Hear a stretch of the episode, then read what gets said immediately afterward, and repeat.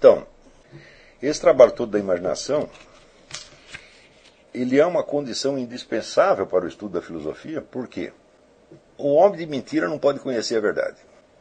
Quer dizer, se a sua personalidade está construída em base de falsidade, na base de falsidade, de ilusões, de enganos, etc, etc, a sua busca da verdade é tempo perdido. Vai ser tudo fingimento. Ora, acontece que o fingimento ele se incorporou de tal modo à cultura moderna que nenhum de nós pode escapar dele. Hum? Vamos ver um pouquinho como é que funciona mesmo este negócio da, da imaginação. Você tome qualquer percepção sensível que você tenha. Por exemplo, está. Agora estou aqui, olho pela janela, vejo uns carros, vejo uma árvore, etc, etc. É, tudo o que eu vejo, eu vejo necessariamente por um lado só, que é o lado onde eu estou. Eu não estou vendo o outro lado. Ora, tudo tem um outro lado. Até uma folha de papel tem um outro lado. Tá certo? E a gente nunca vê o outro lado. E a gente sempre sabe que ele existe. Isso quer dizer o quê? Quer dizer que eu só estou percebendo um lado e que o outro eu invento, eu crio na minha imaginação. No começo da filosofia moderna, as pessoas tiveram exatamente esta impressão. Quer dizer, as, os dados sensíveis só nos dão uma parte do que nós percebemos e o resto nós completamos com a nossa mente, com a nossa imaginação, etc, etc. Aos poucos eles foram vendo que a quantidade de informações sensíveis era mínima e daí chegaram à conclusão de que a quase totalidade daquilo que nós pensamos que sabemos a respeito do mundo exterior é invenção nossa. Isso aí justifica então todo o idealismo moderno. Bom, o fato do qual o idealismo moderno parte, ele é muito importante, mas a conclusão que é tirada a partir daí, ou seja, de que o mundo não é propriamente percebido, mas é inventado, é criado pela nossa mente, é, é, é, é 100% errada. Como é que eu sei disso? Eu sei disso pelo seguinte: eu noto que o meu olhar, o meu olho, ele tem a capacidade da visão tridimensional. Ou seja, ver as coisas em profundidade.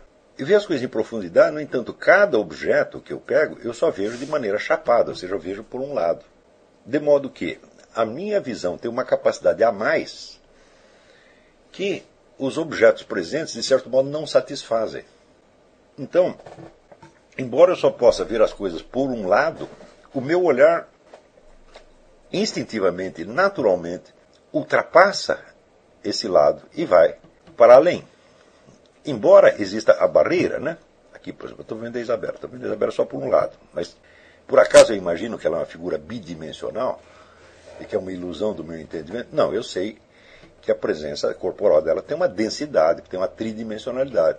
Eu sei disso por quê? Porque o meu olho tem essa capacidade de visão tridimensional. Tá certo? Portanto, é natural que o próprio olho complete a percepção de cada objeto, vamos dizer, com uma espécie de expectativa da sua tridimensionalidade.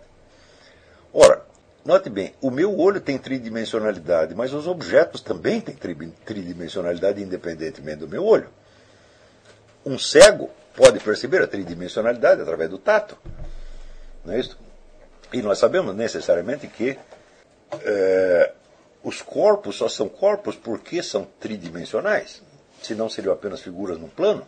É então, veja, aí há uma maravilhosa coincidência, um maravilhoso ajuste entre uma capacidade perceptiva que eu tenho, que é a tridimensionalidade, e uma propriedade dos próprios objetos. Portanto, o olho, com capacidade de percepção tridimensional, está maravilhosamente ajustado à estrutura real dos corpos. Não é isto? Então, isso quer dizer que aquilo que o olho diretamente não pode perceber, porque o exercício dessa capacidade de percepção tridimensional é barrado pela própria presença do corpo opaco, que não pode ser atravessado, então isso é completado aonde? na imaginação. Mas acontece que o olhar é tridimensional e o corpo é tridimensional.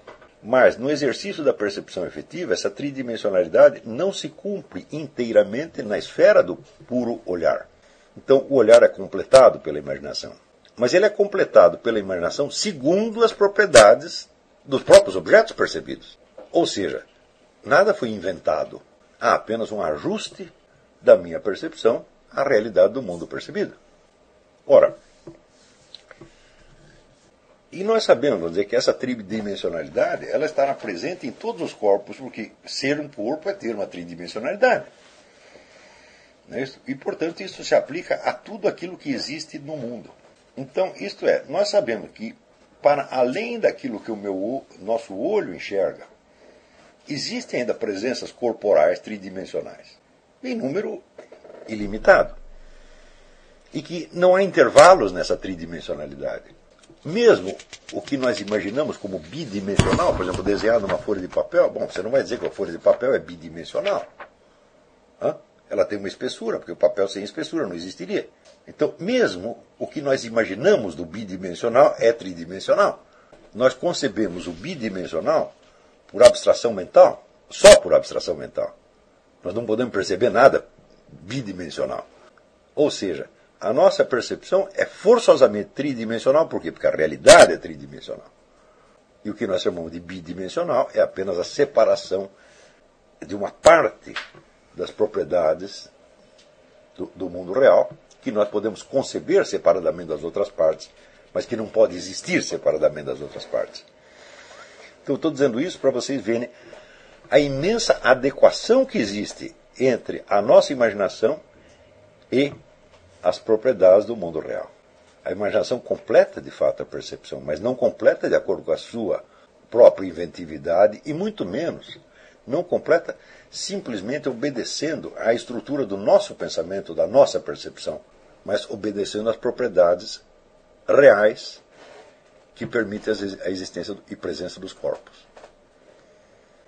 Então, a nossa o nosso conhecimento da unidade do mundo está inteiramente na imaginação. Não é uma percepção sensível, vai muito além da percepção sensível. Mas ela corresponde justamente àquilo que preenche de realidade a percepção sensível. Se você pegasse, bom, vamos isolar aqui na nossa percepção tudo aquilo que é elemento imaginário e vamos reduzir à pura estimulação sensível. E muito bem, nós sabemos que o olho humano ele só fixa um ponto de cada vez. É um e um único. Porque se você está vendo dizer, uma paisagem enormemente complexa, o foco do seu olho está somente num ponto. E o resto você está vendo de maneira difusa. Mas como esse ponto ele se desloca, a unidade daquela paisagem aparece a você, mas não aparece de maneira sucessiva, não aparece aos poucos, aparece de maneira simultânea. Ora, o foco do olho se desloca no tempo um ponto, outro ponto, outro ponto, outro ponto, outro ponto, outro ponto, outro ponto. Mas você está percebendo a paisagem como um todo. Pergunto eu, os elementos da paisagem, eles existem de maneira sucessiva ou eles estão todos lá ao mesmo tempo? Eles estão lá ao mesmo tempo. Então significa que o aporte imaginário que está completando o trabalho do seu olho é ele que lhe dá o senso de realidade. Estão compreendendo? Isso aqui é absolutamente fundamental. Isso quer dizer que não na cultura de hoje está impregnada a ideia de que é é a seguinte ideia. Nós existimos num mundo físico, hum, composto de seres acessíveis aos sentidos, e tudo mais é criação da nossa mente, individual ou coletiva, é criação cultural. Digo, ah, é, Zé Mané? Isso que você está chamando de mundo físico, acessível aos sentidos, isso jamais existiu. Se você somar todas as impressões sensíveis que você teve ao longo da sua vida, elas não compõem um mundo. É? Elas são nada. E você então viveria num mundo absolutamente subjetivo, composto apenas das suas sensações? Sensações, afinal de contas, são coisas que acontecem no seu corpo. É? Quando você tem, quando você percebe uma imagem, um som, um gosto, um toque, aonde aconteceu isso aí? Aconteceu no seu corpo.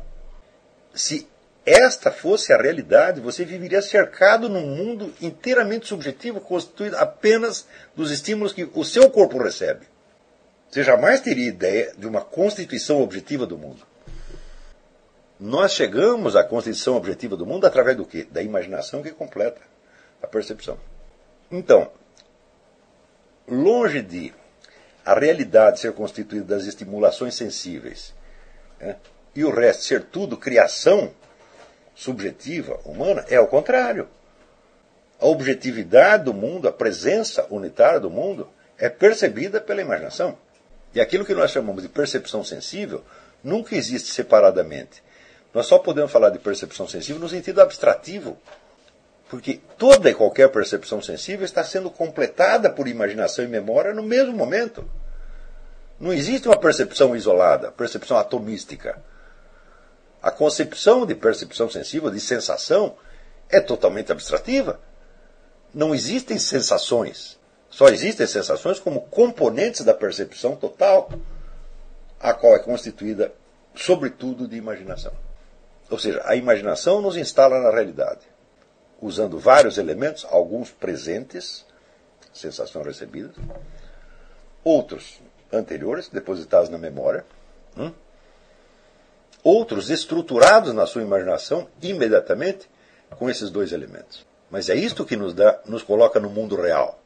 Então, o mundo real é essa totalidade tá certo? do percebido, do imaginado, do antecipado, etc, etc. Porque tudo isso é percebido, imaginado, antecipado de acordo com as propriedades reais dos objetos. Agora, se nós abstrairmos tudo isso, sobra só as percepções sensíveis, eu digo, bom, as percepções sensíveis não constituem um mundo de maneira alguma. Constitui apenas o conjunto das alterações que o meu corpo sofreu. Ora, uma ameba tem sensações. Prova que se você cutuca a ameba, ela se mexe. Então, este mundo subjetivo existe até numa ameba. O que ela não tem é o quê? É imaginação. Então, ela não chega a captar essa dimensão de realidade, ela capta apenas a dimensão do que o Xavier Zubiri chama de estimulidade, ou seja, aquilo que afetou o corpo dela. Então, essa é a mesma coisa que dizer: o mundo da ameba é constituído exclusivamente do corpo dela. O que é que em volta é percebido apenas como alterações sofridas dentro do corpo dela. Então, para a ameba não existe mundo, meu filho. Existe somente ela a subjetividade corporal dela. Se o mundo real fosse constituído apenas dos entes sensíveis, com as informações sensíveis que eles podem nos dar, nós viveríamos no mundo da ameba. Nós só perceberíamos nossas próprias alterações. Estão acompanhando isto? Nós vivemos num mundo real, nós sabemos que os objetos têm propriedades, têm presença, que eles se articulam uns aos outros, que eles formam, vamos dizer, a unidade da presença do ser, nós sabemos tudo isso por quê? Porque nós temos imaginação. Está entendendo? Então, a imaginação não é feita para tirar você do real, mas para instalar você no real, meu Deus do céu. Ora, há mais um outro motivo pelo qual a imaginação é tão importante para o conhecimento do real. Vamos supor que você vem caminhando por uma rua e você vê lá um cachorro deitado. O cachorro pode, quando ele vê você, ele pode abanar o rabo, ele pode não ligar para você, ele pode começar a latir, ele pode te atacar ou ele pode fugir. Agora, ele não vai sair voando. Ele não vai cumprimentar você em alemão. Tem uma série de coisas que ele não vai fazer. Ou seja, na hora que você percebe o cachorro, existe esse conjunto de expectativas quanto ao que ele pode fazer. E é este, este conjunto de possibilidades que faz com que ele seja um cachorro.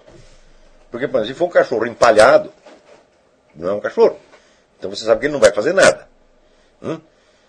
Então, você sabe a diferença de você perceber um cachorro empalhado e perceber um cachorro. Por que, que você sabe que é um cachorro? Porque ele tem forma externa de cachorro? Figura de cachorro? Não, porque um cachorro empalhado também tem. Você percebe que ele é um cachorro por quê? Porque ele tem as potências de um cachorro. Quer dizer, há um dinamismo dentro dele. Esse dinamismo mostra várias possibilidades de ação que ele pode realizar no instante seguinte. E você percebe isso imediatamente, é por isso que você sabe que é um cachorro. Então, isso quer dizer, o que nós chamamos de realidade jamais é constituída somente da presença estática dos corpos, mas é constituído de um sistema imenso de dinamismos e possibilidades que estão latentes naquele momento mesmo, prontas a acontecer. No instante seguinte. Ora, se você fosse privado da percepção destas potências, você não entenderia nada, nada, nada, nada, nada do que está acontecendo em volta. Você estaria completamente fora da realidade. Então, através da imaginação, você capta este conjunto, não ele inteiro, evidentemente, mas um conjunto imenso de possibilidades, inclusive com relação ao seu próprio corpo. Como é que você percebe o seu próprio corpo? Como uma simples presença tridimensional agora, ou como potência, como por exemplo, eu posso fazer esse gesto. Né? E se eu mandasse a minha mão se mexer e ela não se mexesse? Seria muito esquisito. Isso quer dizer que a percepção do mundo real é a percepção de um conjunto imenso de dinamismos e potências, e não a presença, percepção simplesmente de corpos estáticos. Ou seja, amputado da dimensão do potencial ou do possível, o mundo real não é mais mundo real, é uma fantasmagoria estática que nunca existiu. Então você veja a profunda estupidez que existe em pensar que o mundo real nos é dado pela percepção sensível e o resto, tudo que vem da imaginação, é tudo irreal, criação nossa. Ah, não, isso não é criação nossa. Isso é o ajuste da nossa consciência à estrutura do mundo real. É pela minha antecipação do que o cachorro pode fazer que eu sei que ele é um cachorro. Se eu não conseguir antecipar nada, eu não posso distinguir o cachorro de um cachorro empalhado. Ou não posso distinguir o cachorro de um gato. Por exemplo, eu sei vendo o cachorro ali deitado, eu sei com certeza absoluta que ele não vai miar, nem fazer piu-piu, nem conversar comigo em inglês, em português, ou alemão. Eu sei que ele não vai fazer nada disso. Então, esta expectativa que eu tenho é só expectativa, é uma coisa que existe só na minha mente. Como existe só na minha mente? Porque eu digo que se eu não perceber este potencial no cachorro, eu não percebi o cachorro, eu digo, mas se o cachorro não tiver esse potencial, ele não será um cachorro. É? Então isso não está na minha mente, isso está nele. As possibilidades que eu percebo não estão em mim, estão nele. E é porque eu as percebo nele que eu sei que é um cachorro. E é porque ele possui essas possibilidades que ele é um cachorro.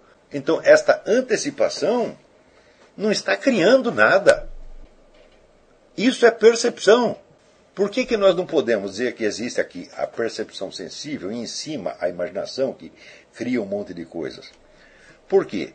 Porque o momento presente, que pode ser percebido exclusivamente por sensação, não está separado do seu momento seguinte, que só existe como potencial. O potencial está presente nele. Vocês estão acompanhando isso aqui? Isso quer dizer que se eu fosse reduzido apenas aos meus cinco sentidos, eu não perceberia nada. Absolutamente nada. Nada, nada, nada, nada, nada, nada. Ora, qual é o correlato objetivo das sensações? É a presença material. Ou seja, um mundo que fosse constituído de presenças materiais seria absolutamente irreal. Porque ele não teria o quê? O potencial.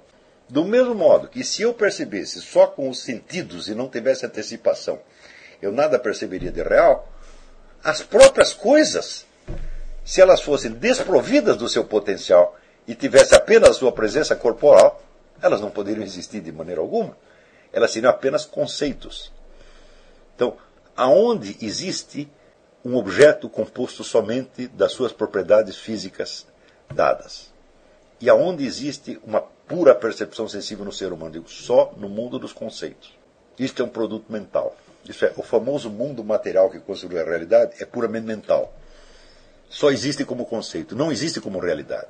Existe como conceito porque você, nós conseguimos abstrair, separar uma coisa da outra, então nós supomos, dentro de uma percepção real qualquer, percepção preenchida de todos os seus elementos, eu posso, mentalmente e retroativamente, separar na minha mente o que é o elemento de antecipação, o que é o elemento de imaginação, o que é o elemento de sensação. Eu posso distinguir, não é que eu posso separar, eu posso distinguir mentalmente, mas não posso separá-las na realidade. Nem por um único momento. Então, isso aqui é o suficiente para você entender. Qualquer sujeito que chega para você dizer que é um materialista, ele é uma besta quadrada. Sujeito que é um materialista ele não examinou o problema por dois minutos e não é capaz de imaginar. Não é capaz de fazer isso. Quer dizer, o materialismo é uma simples doença mental. É um, é, não é uma doença mental, é uma doença do intelecto, é uma falta de inteligência. O mundo real não é composto de matéria. Né? O mundo real é composto de uma infinidade de dinamismos, de potencialidades que estão se desenrolando o tempo todo e que chegam a nós não através da percepção sensível, mas da imaginação, ou seja, nós vivemos dentro deste mundo imaginário, por assim dizer, deste conjunto de possibilidades, desse conjunto de tensões, tá entendendo? Então, por exemplo, eu estou falando com vocês agora, eu nem estou vendo a maioria de vocês, né? Mas eu sei que vocês estão ouvindo e que o que eu estou dizendo tem algum efeito em vocês desencadeia ideias, associações de ideias, imaginações, reações emocionais, etc, etc. Toda esta tensão está aqui presente. Se eu me esquecer disto e imaginar que eu estou aqui apenas falando sozinho dentro de uma sala, eu estou na realidade, não, aí eu fugi, aí é que eu fugi da realidade. Então você ver toda esta presença de vocês, para mim, no momento, é, é, é, apenas, entre aspas, imaginária. E, no entanto, é ela que é a realidade desta situação. Estão entendendo?